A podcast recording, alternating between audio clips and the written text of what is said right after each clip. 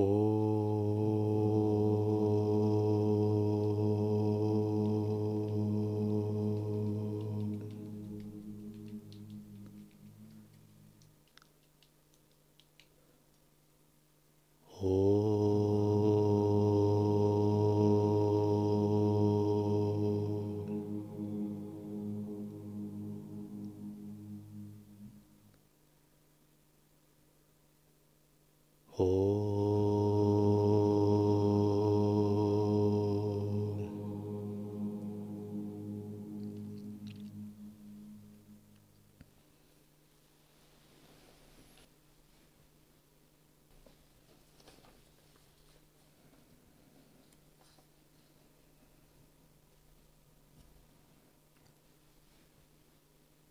Юга Васиштха, глава пятая.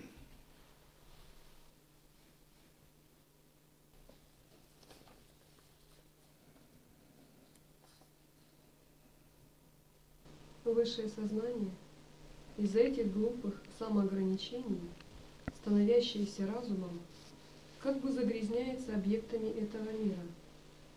Но то же сознание, когда пробуждается к собственной истинной сущности – оставляет свои глупые заблуждения и обретает знание самого себя. Тогда разум смотрит на тело как бы с большой высоты, узнавая тело как собрание разных элементов, он превосходит осознание тела и становится просветленным.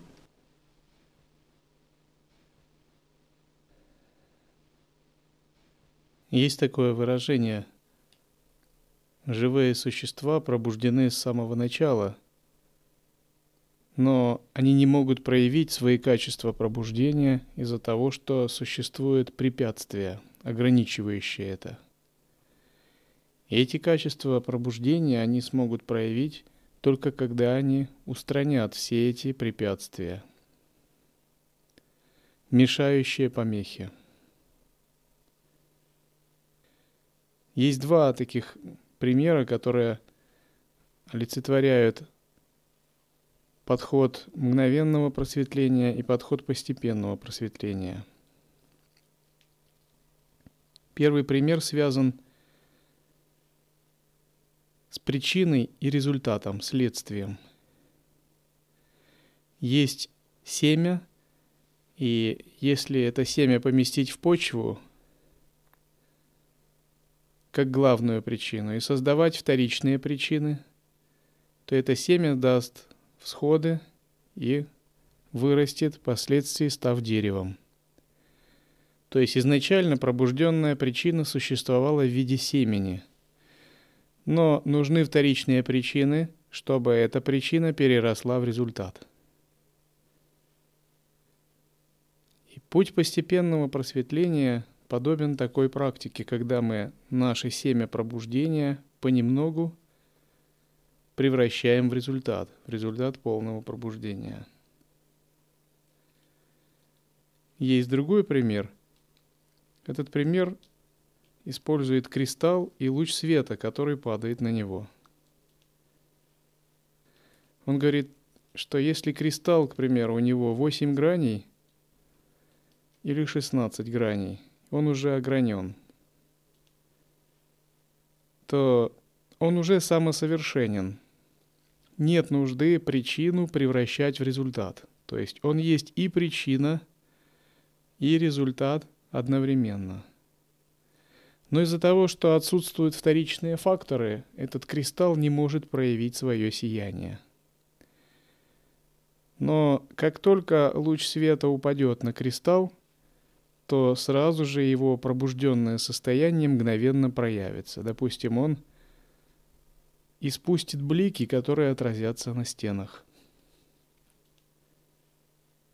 И не нужно было как-то шлифовать кристалл или его дополнять, чтобы он мог испускать эти блики. Поскольку кристалл с самого начала уже обладал такой способностью – Просто она была не проявлена из-за того, что не было вторичной причины, то есть луча света.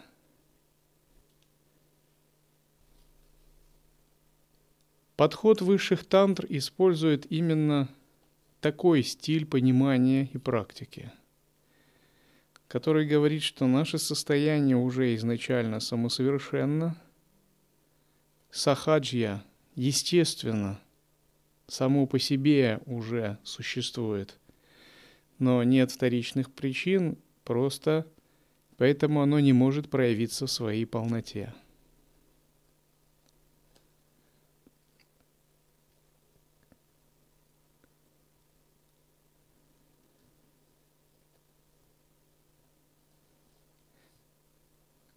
Мы можем принять первый взгляд или второй взгляд, в зависимости от наших качеств и способностей. Чаще всего, что бывает так, что мы второй взгляд принимаем в качестве мудрости, а первый взгляд мы принимаем в качестве метода.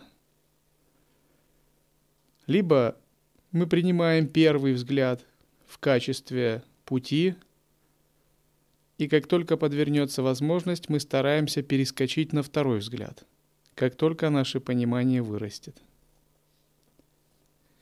И духовная практика, она примерно развивается между вот первым и вторым взглядом, с тенденцией эволюции от первого ко второму взгляду по мере развития уровня осознанности и понимания.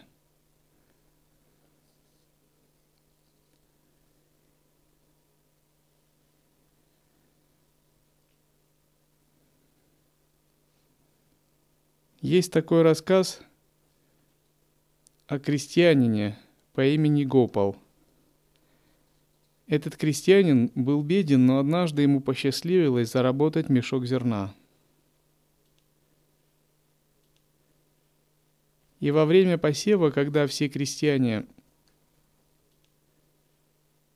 готовились сеять, он тоже решил посеять этот мешок зерна с тем, чтобы получить результат –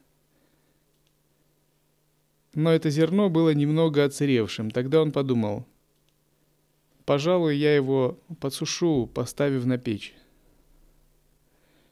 И он поставил мешок зерна на печь, его сушиться. Но он поставил и забыл о нем и поставил его надолго, так что зерно не только высушилось, но и все семена, зерна хорошо так прожарились. Потом, когда пришло время сеять, он усердно засеял эти прожаренные зерна в свой огород вместе с другими крестьянами. Периодически он его поливал, но когда пришло время и у всех начали вырастать зеленые побеги, на его поле ничего не всходило. В конечном счете у всех появился, появился хлеб, но у него была просто одна земля.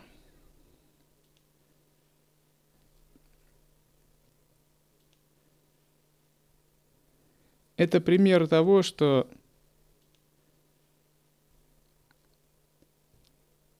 если мы огнем понимания прожариваем свои кармы, они больше не взойдут и не дадут никакого урожая в виде новых причин следствий. Кармы, кармические тенденции, ума, омрачения и клеши можно представить в виде такого мешка зерна. И если его, не прожарив предварительно, засеять, то он обязательно даст сходы – Таков закон причин и следствий.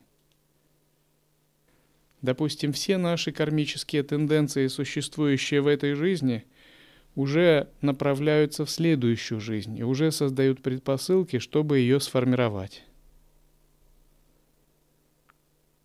То есть уже какая-то часть нашего сознания себе готовит в будущем определенную нишу и определенное новое тело и новую судьбу. Уже тонкие причинно-следственные связи уже выстраиваются на будущем. Они еще не полностью оформлены, немного размыты, как бы вероятностны. Тем не менее уже нить причин следствий ткет наши будущие жизни. И задача практикующего, чтобы этого не произошло, необходимо прервать эти нити будущих жизней прямо в этой жизни. Потому что если он их не прервет, они будут развиваться. И такое прожаривание семян, то есть кармических причин, происходит с помощью понимания – Такой огонь понимания именуется вивека или различающая мудрость. Вивека означает, мы можем отличать зеркало от отражений, можем обнаруживать зеркало и находиться в состоянии зеркала.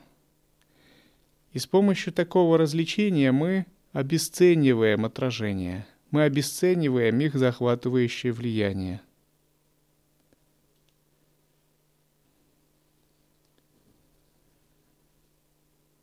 Быть в состоянии понимания означает находиться в знании, в знании своей природы, которая отлична от тела. И это не то, что вы однажды получили некий проблеск, ну и затем забыли. Быть в состоянии знания своей природы означает делать это непрерывно и применять его в повседневной жизни. Обычно прана и тело сильно затмевают нашу природу, да так сильно, что кажется, будто ее и нет вообще. Да еще снаружи органы чувств, которые являются ворами по отношению к уму. Допустим, если мы не бережем ум, органы чувств выступают в роли воров, растаскивающих наше восприятие и жизненную силу от этого центра. И выходит мы как бы под перекрестным огнем. Снаружи шесть воров забирают наше восприятия. Так что ни на секунду нет возможности от них абстрагироваться. Изнутри ощущения тела и пран сильно сбивают осознавание так, что нет возможности распознать тонкую сущность, природу ума, которая глубже, чем тело и праны. И тогда кажется, будто знание своей природы куда-то уходит – мы выпадаем из состояния зеркала и захватываемся состояниями отражений. А в состоянии захват, захваченности отражениями мы не видим мир, как он есть. То есть мы находимся в непонимании. Мы искренне заблуждаемся в отношении ну, всего, что происходит, принимая одно за совершенно другое. И когда мы укореняемся в этих заблуждениях, появляются клеши. Клеши – это как заблуждения, которые сильно развились в какую-то сторону. И тогда они могут стать нашими определенными чертами, приносящими нам различные проблемы. Вопрос в том, чтобы обрести такое понимание и с помощью понимания все это пресечь примеру, пресечь потерю себя в отражениях, войти в состояние зеркала, освободиться от клеш. Это вопрос такой повседневной борьбы монаха с утра до вечера. Вот как только вы пробудились, вы сразу восстанавливаете уровень ясности. И от того, насколько эта борьба успешна, ткется наша будущая реальность, наша будущая судьба. То есть каждый миг присутствует некая вероятностная размытость. И вы можете выбор в эту сторону сделать или в эту. И от того, как, какой вы выбор сделаете, примерно ваша будущая судьба также начинает меняться. И практикующий каждый миг как бы находится в состоянии такого выбора. Соскользнуть ли ему на органы чувств соскользнуть ли ему на внутренние данные и войти в отражение внутренние иллюзии, либо войти в состояние зеркала, самое тонкое, и держаться его.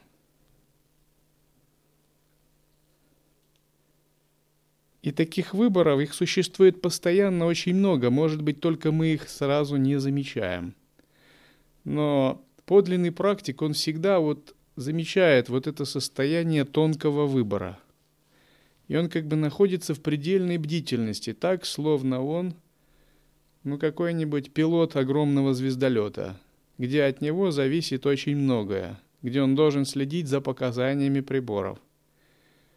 И он не просто идет, он словно свое тело несет, как такой огромный звездолет. Настолько он сосредоточен и сконцентрирован. И как бы одно неверное движение начинается изменение траектории. Одно какое-то небольшое упущение начинаются э, большие отклонения. И он как бы боится выпасть из этого состояния. То есть он очень осторожен.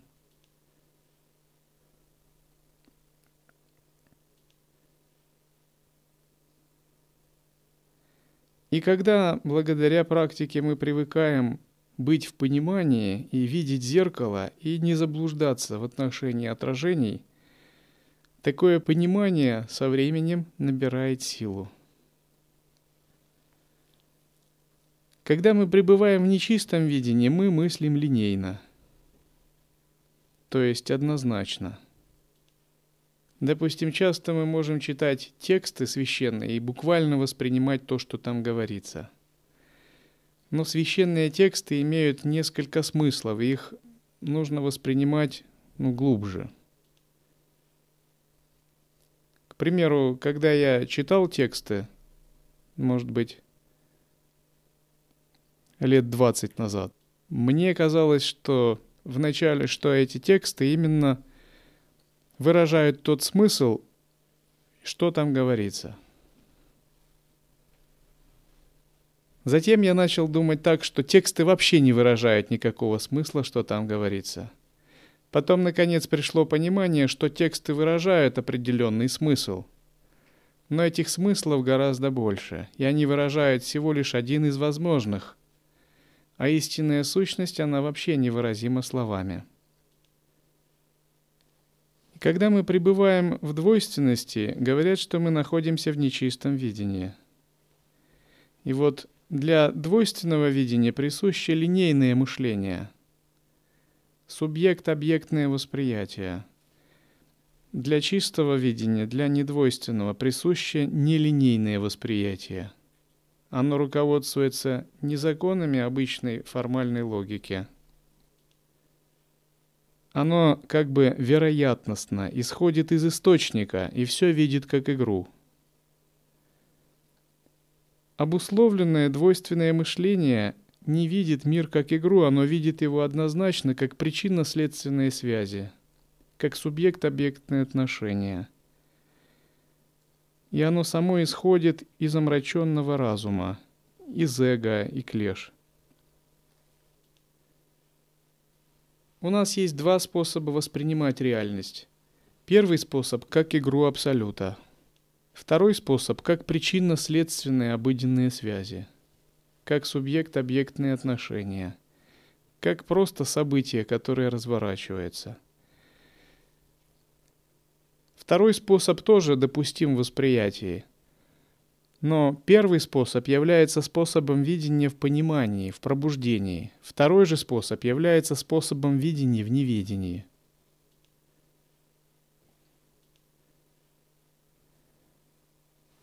Из состояния понимания все, что мы видим, самоосвобождается, и оно подобно воде, которая мгновенно превращается в пар. Наши мысли, эмоции или восприятие подобно воде, которая быстро испаряется. Все это мгновенно исчезает, сталкиваясь с нашим пониманием. В состоянии отсутствия понимания, наоборот, все наши восприятия подобно воде, которая превращается вместо пара в лед, застыла и стала твердым. То есть слова, мысли или восприятия сильно меняют наше сознание –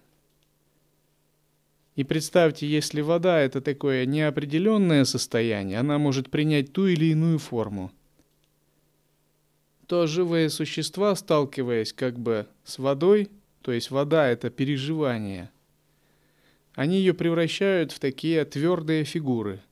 И эти твердые ледяные фигуры начинают их окружать, до тех пор, пока им не станет тесно, пока этот мир не превратится в такой мир из ледяных фигур. Они сами себя окружают их силой сознания, затем они злятся. Или ненавидят их, или думают, за что мне такая судьба, почему так все не так, как я хочу. Но эти ледяные фигуры они сами создали, когда соприкоснулись с водой, то есть с тонким восприятием. И наоборот, состояние пробужденного – это когда эта вода переходит в пар. Она не то чтобы затвердевает в лед, а наоборот – она переходит в еще более тонкое, пустотное или газообразное состояние. Тогда даже если есть какие-то проблемные ситуации, трудные переживания, омрачения, все это не оставляет никаких кармических следов и растворяется в пустотном осознавании. И вот разница между практиками дилетантом – это способность переплавлять воду в пар и не делать из него лед. И чем глубже уровень присутствия, тем большее количество воды такой йогин может э, переработать в газообразное состояние. Он может даже брать чужой лед и тоже его перерабатывать, как будто ему собственного недостаточно. И тем не менее, все, что коснется его сознания, все будет переработано – и для других это кажется чем-то сверхъестественным, чудесным, невероятным.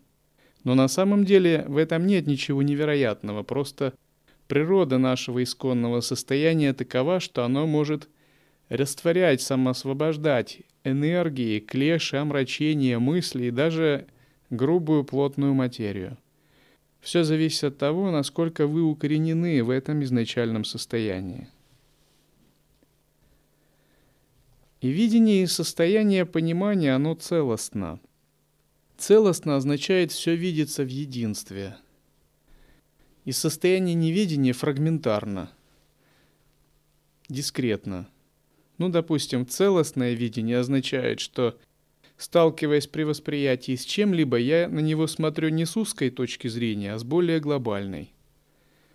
Ну, допустим, когда э, возникает проблема во взаимоотношениях с другим человеком, если я нахожусь не в состоянии знания, без понимания, то я элементарно считаю, что другой человек виноват, или ну, считаю, что вот такая нехорошая ситуация происходит, или обижаюсь, что-нибудь в этом роде. Я эмоционально все оцениваю. Но если я нахожусь в состоянии знания, то я мгновенно понимаю целую цепь причин и следствий почему это происходит или почему этот человек так себя проявляет. Более того, я вижу мандалу, систему, в которую человек вписан, семейство карм, которые он за собой выражает, те шакти, энергии, которые через него проходят. И я также вижу еще более целостно вписанность этой ситуации в еще большую какую-то игру, за которая э, стоит за этой ситуацией. Я вижу божеств, которые проявляются через эту ситуацию или эти шакти.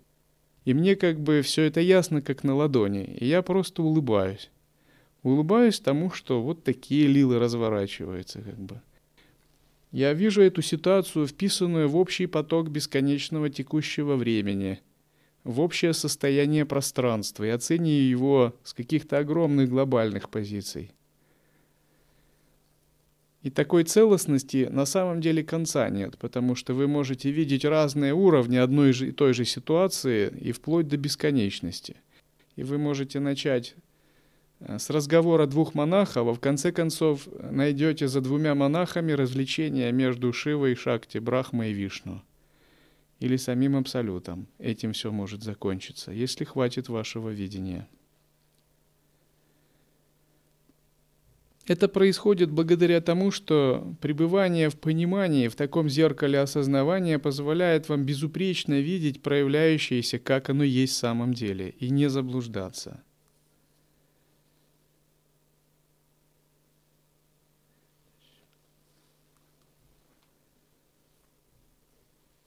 Такой просветленный человек не может обрести грязь мира или непонимание, даже если он действует в мире. Он не привлекается и не отталкивается ничем в мире. Он знает, что то, что называется «я», и что называется миром в прошлом, настоящем и будущем, является только продолжением объединения между чистым ощущением и процессом ощущения. Все, что мы воспринимаем, на самом деле есть следствие взаимозависимости. По причине внешнего происходит внутреннее, по причине внутреннего разворачивается внешнее. Ничто само по себе не проявляется. Почему пробужденное сознание не омрачается ни клешами, ни восприятиями? Потому что когда у вас есть понимание, вы пребываете в состоянии зеркала, у вас словно есть внутри мини-ядерный реактор, который непрерывно осуществляет такую внутреннюю реакцию ядерного синтеза или наоборот разложения. Что бы ни поступило через органы чувств, через тело, ум, прану, глаза, уши и так далее, сталкивается и распадается до состояния пустоты – и представьте такой реактор, он рассчитан на определенную мощность. Идет нагрузка на органы чувств и на праны. И до тех пор, пока эта нагрузка не будет превышать его мощность, он будет продолжать такую переработку. Пребывание в понимании это и есть такой внутренний реактор, который позволяет все это трансформировать, трансмутировать или перерабатывать. Но такая трансмутация или переработка, во-первых, она может возникнуть только в том случае, если мы действительно находимся в состоянии зеркала. А чтобы мы в нем находились, мы его должны непрерывно или искать, или если мы его нашли, удерживать. Заботиться о том, чтобы его удерживать. И такая трансформация не связана с тем, что мы что-то делаем, якобы пытаясь трансформировать. На самом деле мы ничего не делаем, потому что трансформирующая сила заключена уже в самом зеркале. Мы скорее узнаем то, что поступает к нам через э, пять органов чувств. И мы узнаем, и в процессе такого узнавания трансмутация происходит ежемгновенно. И вот пребывание в такой ежемгновенной осознанности является сущностью практики. Ничто другое сущностью практики не является – и когда вы услышите от другого практикующего, будто бы сущностью практики является что-то иное, не верьте ему. Потому что сущностью практики является пребывание в ежемгновенной осознанности. Все же остальное является вспомогательными средствами. Работа с пранами. Я говорю, конечно, о лае-йоге, не о других религиях. Другие религии имеют право сущностью практики считать собственные какие-то представления. Это их внутреннее дело. Но мы говорим именно о учении лай-йоги. Все же остальные методы являются вспомогательными, которые позволяют эту самую ежемгновенную осознанность либо открывать, либо поддерживать, либо углублять ее, прояснять. Будут ли объекты ощущения реальными или нереальными, зависит исключительно от того, кто ощущает. Как тогда возникают радость и печаль? Фальшивое всегда фальшиво. Истина есть истина. А смесь и того, и другого фальшива. Не будь обманут, оставь неверное восприятие и узри истину – Тогда ты никогда более снова не обманешься. Все, что существует, является только продолжением взаимоотношения между чистым процессом восприятия и воспринимаемым. Это восприятие воистину является наслаждением самоосознания.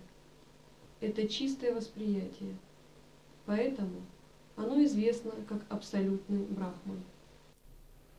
Нелегко это понять. Все, что не существует, является продолжением взаимоотношения между чистым восприятием и воспринимаемого. Можно вот так это немного разъяснить. Есть статуя Будды или святого. Я ее воспринимаю, она вызывает во мне божественное ощущение. Вот это божественное ощущение было рождено в процессе взаимозависимости. Мое восприятие, видение и воспитание соединилось с искусным изделием какого-нибудь мастера, с традицией, видением и прочего – в результате возникло священное ощущение, понимание – это статуя Будды. Возникла некая реальность. Реальность духовной практики, священного. Но на самом деле, если бы перед статуей поставить кошку или человека, совершенно далекого от духовной практики, ничего этого не произошло, потому что взаимозависимость в его сознании не порождает подобных причин. И наоборот, если бы перед моим сознанием, воспитанным в традиции духовной практики, была поставлена статуя не Будды, а, к примеру, какого-нибудь другого божества, Кицалькватля, я бы даже не понял, что это Бог, божество и что это нечто священное, что оно может вызывать. Я подумал бы в лучшем случае, да, занятная картинка из э, культуры ацтеков – то есть не произошло бы взаимозависимого существования, а произошло бы нечто другое. Таким образом, когда сочетаются причины, воспринимающие воспринимаемого, начинает твориться реальность. Наслаждение, появляющееся в процессе контакта этого чистого процесса ощущения с ощущаемым, является высшим – но для дурака это мир, а для мудрого это освобождение. Это чистое ощущение само является бесконечным сознанием. Когда оно склоняется к объектам, это привязанность и не свобода. Но когда оно свободно, это освобождение. При восприятии в нашем теле возникает реакция, генерируется энергия, прана. Как правило, восприятие сопровождается транспортирующей праной, которая переносится к объекту. Транспортирующая прана – это как бы прана, которая выходит из нашего тела и касается объекта, донося восприятие. Если мы находимся в состоянии понимания того, что все объекты есть отражение, а за любым объектом есть зеркало, эта транспортирующая прана как бы не выходит из нас или, выйдя, возвращается обратно. И мы ничего не теряем при восприятии, и шесть органов чувств не выступают в роли воров – если же мы не бдительны, и для нас объект это только объект, то эта транспортирующая прана уходит и опустошает нас немного. И тогда происходит то, что называют захваченность объектами. И вот выйдет эта транспортирующая прана, или она наоборот не выйдет и останется, зависит от того, в каком статусе осознанности я пребываю – если я бдителен и распознаю в первый акт восприятия, я распознаю зеркало, которое стоит за объектом, то мгновенно фокус видения смещается на сущность, и происходит то, что называют маха мелана – великая встреча. Тантрийский термин «великая встреча» означает именно это. В первый момент восприятия, в первый момент пробуждения энергии, чувства, чего угодно, желания, узнать его пустотность и обнаружить зеркало за счет его и поглотить эту энергию. То есть происходит замыкание ума, замыкание субъекта и объекта и возвращение в исконную осознанность. И вот произойдет Маха Мелана, великая встреча, или не произойдет, зависит от того, насколько я нахожусь ежемгновенной осознанности при восприятии чего-либо. Это может быть восприятие божества, восприятие обыденной ситуации или восприятие чего-то мирского, нечистого и отталкивающего, неважно. Вопрос в том, происходит ли эта великая встреча или не происходит. Когда человек с пробужденным пониманием воспринимает мир, он всегда его воспринимает – вот в состоянии такого воссоединения. У него постоянно происходит такая великая встреча. Но если человек, не находясь в бдительном состоянии, воспринимает объекты, то такая великая встреча не происходит.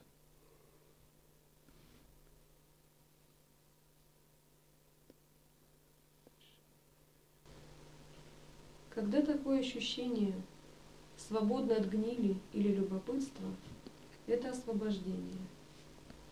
Когда такое ощущение освобождается даже от этого контакта субъектно-объектных отношений, тогда этот кажущийся мир полностью прекращается.